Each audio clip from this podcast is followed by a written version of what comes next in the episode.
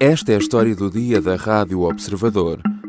Como fazer esticar o dinheiro em 2023.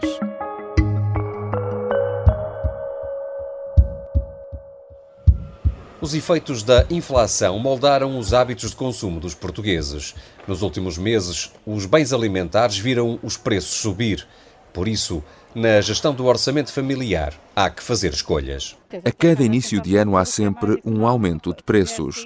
Mas desta vez, com a inflação elevada, milhares de portugueses temem o que vem por aí em 2023. Quando o orçamento não muda, é preciso encontrar formas de proteger e valorizar o dinheiro. Isto passa por coisas que às vezes são mais simples do que se possa imaginar.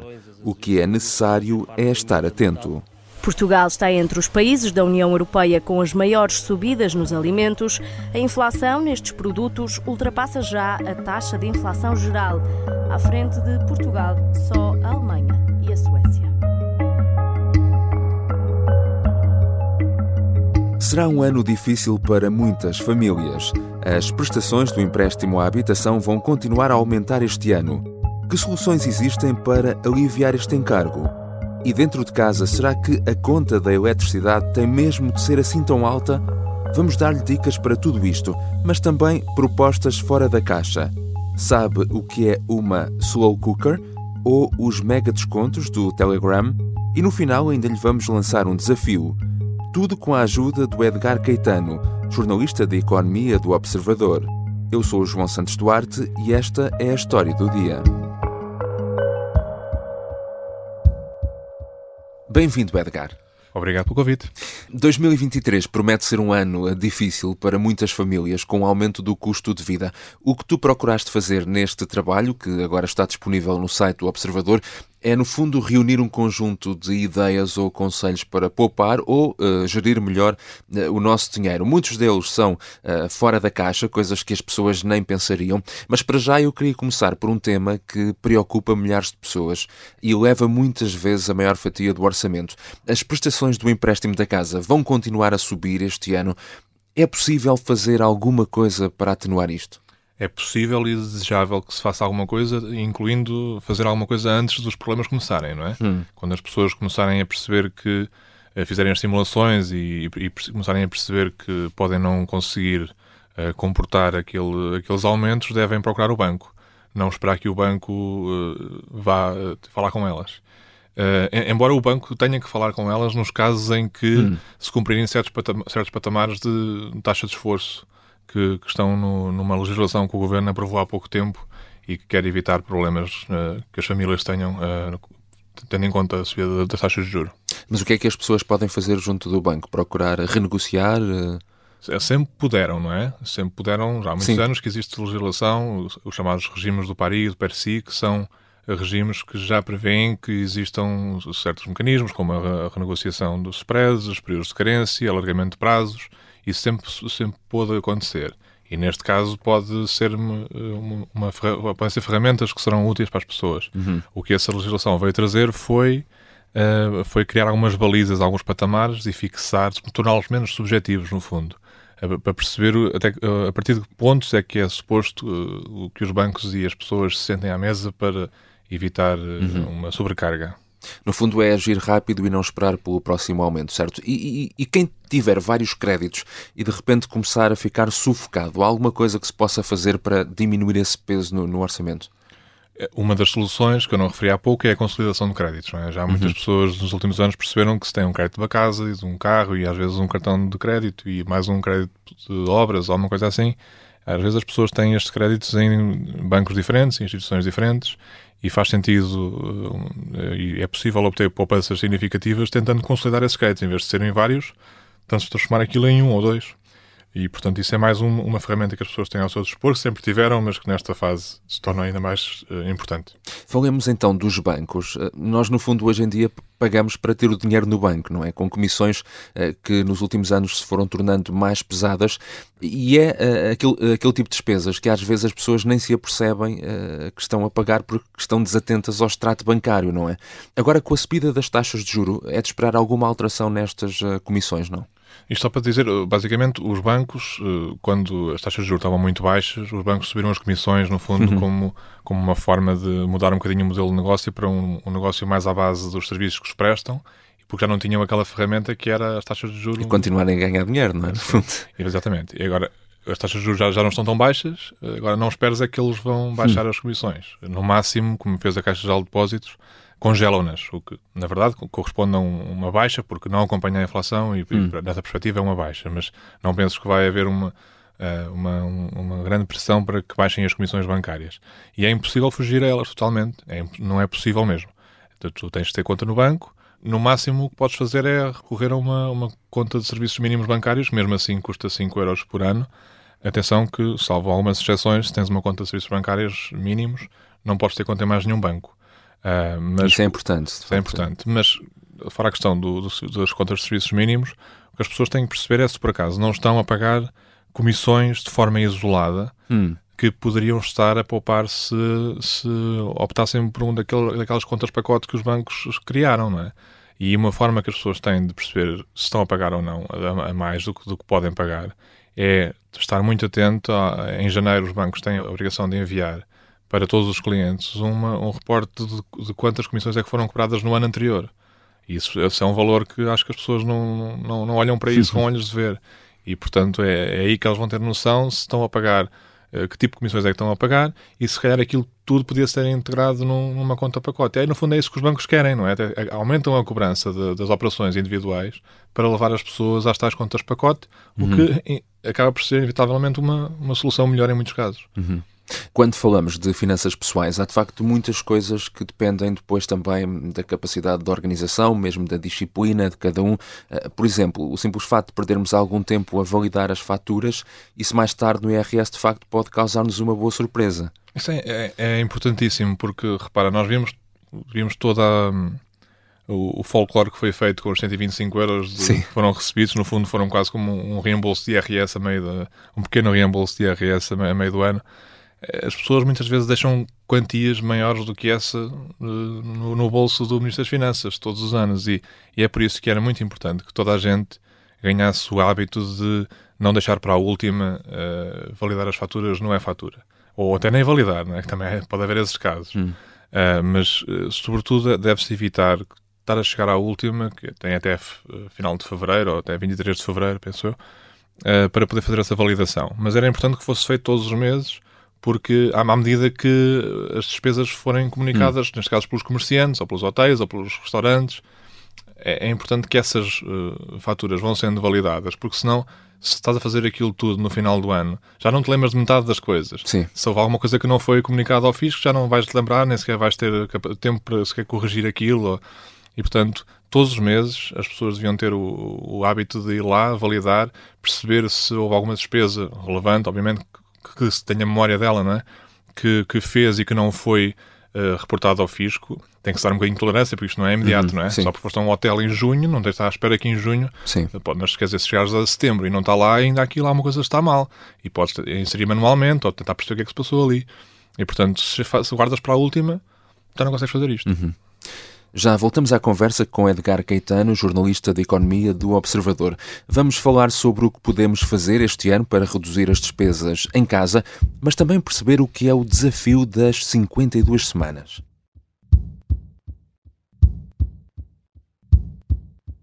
As armas e os barões assinalados. E o resto é história. Com João Miguel Tavares e Rui Ramos, às quartas-feiras, depois do Jornal do Meio-Dia e sempre em podcast. Estamos de regresso à conversa com Edgar Caetano, jornalista de economia do Observador. Edgar, vamos virar-nos então agora para a casa e, e, para a conta da eletricidade, que é uma das que mais preocupa as pessoas. Eu confesso que sou daquelas pessoas que vai dormir e deixa o telemóvel a carregar durante a noite. Nunca me ocorreu que isso de facto pudesse eh, não ser muito boa ideia. Não é boa ideia, não é, não é tanto pela poupança de energia, uh, porque não é assim muito relevante, estamos a falar de alguns euros, euros por ano, não é relevante. E, aliás, se tiveres tarifa baby horária, até é mais conveniente carregar à noite do que durante o dia, mas durante o dia não, não, estás, não estás em casa, imagino eu, a maior parte das Sim. vezes. E, portanto, mais do que a questão da poupança que, que, que, é feita, a questão é quando tu estás a carregar o telemóvel. O telemóvel, ao fim de algumas horas, está carregado, né? pelo menos os mais modernos. Né? E hum, ao fim de algumas horas o telefone está carregado e vai estar, por exemplo, entre as 3 da manhã e as 7 da manhã, sempre a ser mantido a 100% da capacidade e isso vai acabar por viciar a bateria. Os, os telefones têm alguns mecanismos que limitam, uhum. uh, evitam a sobrecarga, mas nós sabemos que as baterias de lítio têm uma, uma carga ótima entre os 30% e 80%. Portanto, não quer dizer que não se possa carregar até ao fim, até aos 100%, mas estás 4 ou 5 horas todos os dias a forçar Sim. aqueles 100%, isso é dar cabo da bateria. Uhum. E, portanto, daí, daí vem uma poupança grande se não fizeres isso. Uhum. Portanto, deves carregar durante o dia, no escritório, ainda por cima, eh, não estás tu a pagar a conta da cidade, mas não é tanto por aí. E há uma outra questão que eu, eu, sei que não é nova, mas acredito que há muitas pessoas que também continuam a não pensar nisto ou a não fazer ideia, que é muitas vezes em casa estamos a consumir eletricidade com aparelhos que julgamos que estão desligados, mas na verdade não estão, não é? Não estão, é, é o chamado perigo do stand-by, não é? Eh, parecem que estão quase desligados, hum. as pessoas sabem disto, é uma, é uma dica que eu até acho que é um bocadinho básica, mas de facto as pessoas continuam a não fazer continuam. isso. Uh, aquilo não está a gastar 10% da, da energia normal, aquilo está a gastar um bocadinho mais, e portanto é um, é um custo desnecessário, é um dispêndio de energia desnecessário. Só que, obviamente, é muito conveniente chegar a casa e ligar a televisão e ela, passado um segundo, estar a dar o futebol, não é? Se é assim tão importante para as pessoas uhum. terem as, as, televisões e os temas de som a funcionar logo, muito rapidamente, podem optar por pôr uma, umas uh, tomadas programáveis por hora que existem, são, são baratas e fáceis de comprar. Também é possível uh, encontrar tomadas inteligentes por, com, com Wi-Fi. Uh, porque isto para, para evitar as pessoas que, não, que querem mesmo ter os equipamentos ali à disposição de usar a qualquer momento, porque obviamente se está desligado da ficha, demora um bocadinho mais a iniciar, etc. Mas uh, isso é o ideal, porque se as pessoas, eu percebo também não seja muito fácil Sim. estar a, a, tirar as fichas da alimentação mas, ou, da, ou da tomada da parede, não é? Uma alternativa que existe é as pessoas terem sempre extensões com um interruptor uhum. e assim garantem que desligam mesmo e é fácil, é um toque de um botão, não é preciso andar atrás da televisão a desligar. Uhum. Olha, e para quem uh, tem uh, casas autónomas, uh, tem vivendas, os painéis solares vale a pena colocar? Não é muito caro ainda? Está a baixar muito e torna-se mais barato, tendo em conta que o IVA do, dos painéis solares baixou hum. em julho de, para 6%. E isso faz com que seja um bocadinho mais barato, e além disso, mais importante do que isso é as promoções e os, uh, os produtos que muitas empresas estão a, a, a disponibilizar ao mercado. Uh, neste momento já consegues ter, sem pagar qualquer instalação, um par de painéis solares em casa eh, sem pagar qualquer custo inicial uh, e, e, podes pagar aquilo em prestações de, de 25, 30 euros. Né? Hum. Facilmente vais buscar esses 25, 30 euros aquilo que poupas na eletricidade normal. Uhum. Além disso, tu depois podes, uh, se houver alguma nova candidatura, ou se houver algum novo programa do Fundo Ambiental, que sabemos que provavelmente vai existir no, no início do próximo ano, se tu abateres a totalidade do valor do, dos painéis solares, que serão sempre mil euros, dois mil euros, depende do que é que estás a comprar ou quantos painéis é que tens, mas tu abateres a totalidade, podes eh, pegar na fatura e candidatar-te a receber um valor muito significativo, que pode chegar a 80%, 80% 90%, uhum. depende do que é que for definido, mas um valor muito quase devolver-te o dinheiro todo. E, portanto, é uma solução que, além de ser económica, é mais ecológica. Se tens condições para isso, deves uhum. ter os painéis solares. Uhum. Vamos então aqui para um conjunto de soluções que são um pouco já mais fora da caixa, é, que tu tens neste teu trabalho, é, que está disponível é, no Observador. E uma das áreas onde de facto sentimos é, muito o aumento do custo de vida é a alimentação, o que deve continuar neste novo ano. Falamos de algo que não está diretamente relacionado com o custo dos alimentos, não é? Mas com o custo de os confeccionar. O que é isto de uma slow cooker? Nunca tinha ouvido falar disto. É, é extraordinário porque é, uma, é um tipo de é muito estranho porque, de facto, é, é uma, um equipamento, uma, é uma espécie de uma caçarola elétrica, que é muito comum no Reino Unido, em outros países também na América. Na América é mais conhecido como crockpot, hum. É, mas a designação slow cooker é mais britânica.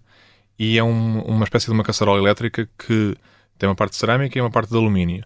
E a questão é que tu, imagina, de manhã colocas um, um bocadinho de, de, carne e alguns legumes e um líquido, é? vinho, água, hum. alguma coisa, e depois aquilo de manhã. Ligas, tapas com a tampa e aquilo nada acontece. Quando tu ligas aquilo à parede, nada acontece. Só passado duas horas, ok, é que começa a fazer as hum. bolhinhas, hum. estar a cozer. A verdade é que quando tu chegas a casa, tiveste, aquilo esteve a cozer durante o dia todo e não há perigo nenhum de queimar a comida, não, tem, hum. não tens de ter esse receio, aquilo nunca vai estorrar a comida e quando chegas a casa tens a comida, comida, que esteve a ser cozinhada ao longo de várias horas, está muito mais saborosa e muito mais terra do que tu, tu estás habituado quando cozinhas à pressa. E portanto é uma coisa que a mim me surpreende como é que Sim. não é mais comum e as pessoas devem experimentar, devem procurar, não, não se limitem às lojas portuguesas, porque às vezes, lá está, uhum. como não é muito comum em Portugal, se calhar há poucos modelos e os preços são mais elevados, investiguem, há, há centenas de receitas ótimas que, que, e mesmo as receitas normais, aquilo que tu podes fazer num tacho, podes fazer numa, uhum. numa, num slow cooker durante, durante o dia inteiro. E a poupança de energia também é enorme, porque o escalo depende do modelo, mas aquilo, tu deixares aquilo, é, é tão pouca energia que gasta funciona por acumulação, não é? Uhum. É tão pouca energia que gasta que equivale a deixar uma luzinha pequena uh, da dispensa ligada durante o dia. Uhum. E, é tu, e é o teu jantar. exato, exato. E tu sugeres também uma visita ao incrível mundo dos descontos no Telegram. Fiquei também muito curioso com isto. Que mundo é este? É um mundo que muitas pessoas estão a começar a conhecer e que está relacionado com o e-commerce. Né? Hum. Conheces o Telegram, Sim. a aplicação de, de conversação parecida com o WhatsApp. Uhum é, por alguma razão é mais aí que esses, que esses grupos se encontram e tu vais encontrar, não vou estar a dizer nomes, mas é muito fácil chegar ao Telegram e procurar descontos e perceber logo quais é que são mais populares. O que acontece é que tu aí, nesses grupos, são colocados todos os dias dezenas de, de oportunidades de produtos de mais mais variado que possas imaginar, desde hum. detergente da loiça até trotinetes, eh, computadores, telemóveis, aspiradores, eh, roupa, calçado e, portanto, são, às vezes são descontos mesmo muito significativos. É quase como o preço saldo do ano uhum. todo. Obviamente, não, tem, tens de estar à espera. Se queres comprar, por exemplo, vamos imaginar, um aspirador uh, vertical. Uhum. Tu não vais necessariamente encontrar naquele dia um bom negócio para isso. Mas colocas isso numa lista de coisas que seria útil para ti comprar e vai haver um dia em que vai aparecer um grande desconto. E onde é que esse, o que é que esse desconto é? Tu vais estar a comprar isso muitas vezes na loja da Amazon, ou às vezes uhum. nas lojas G-Shopper e outras coisas mais assim distantes. E o que estás a tirar partido aqui, mais vezes, é, é a eliminação de estoques. Uhum. E, é, e às vezes há grandes oportunidades que consegues tirar aí. Recordo-me, por exemplo, de um amigo, posso contar esta história, de um amigo que foi lá à minha casa e encontrou, viu que tinha um aspirador vertical igualzinho ao meu. E, e eu perguntei quanto é que ele tinha pago por ele. Ele disse que tinha pago 170 euros, uma grande promoção e eu mostrei-lhe a fatura do que eu tinha pago, tinham sido 79 euros, pela mesma coisa. Hum. E neste caso foi na Amazon, espanhola, pá, mas tem todas as garantias e se não gostares devolvem, até vêm buscar a casa de graça. Sobretudo Sim. se tiveres a Amazon Prime é muito fácil, uhum. não é? Estar a fazer a publicidade da Amazon não é isso, mas esses grupos são colocados, uh, os descontos são colocados por pessoas que estão atentas ou têm formas de estar atentas àquilo que uh, a Amazon ou outras lojas colocam em, em grande destaque naquele, naquele dia e consegue-se grandes promoções. Há que estar atento a isso, porque atento, de sim. facto faz muita diferença. Sim. Olha, vamos terminar o programa com um desafio final uh, às pessoas para este ano, que é uma das dicas também que tu propões uh, mais fora da caixa, digamos assim, que é o desafio das 52 semanas. Como é que isto funciona? É uma ideia mais, das mais giras que apareceram nos últimos tempos e que, é, no fundo, é o seguinte: tu tens 52 semanas no ano, não é? Uhum na primeira semana defines um dia, por exemplo, sexta-feira ou domingo, defines um dia em cada em, da semana em que vais uh, fazer uma pequena poupança. Mas essa poupança é incremental, vai sempre aumentar ao longo da, das semanas. Por exemplo, no primeiro, uh, na primeira semana poupas um euro, uhum. na segunda semana poupas dois euros. Queres fazer um palpite de quanto é que vai chegar ao fim do ano? Não faço ideia. 1.378 mas... euros.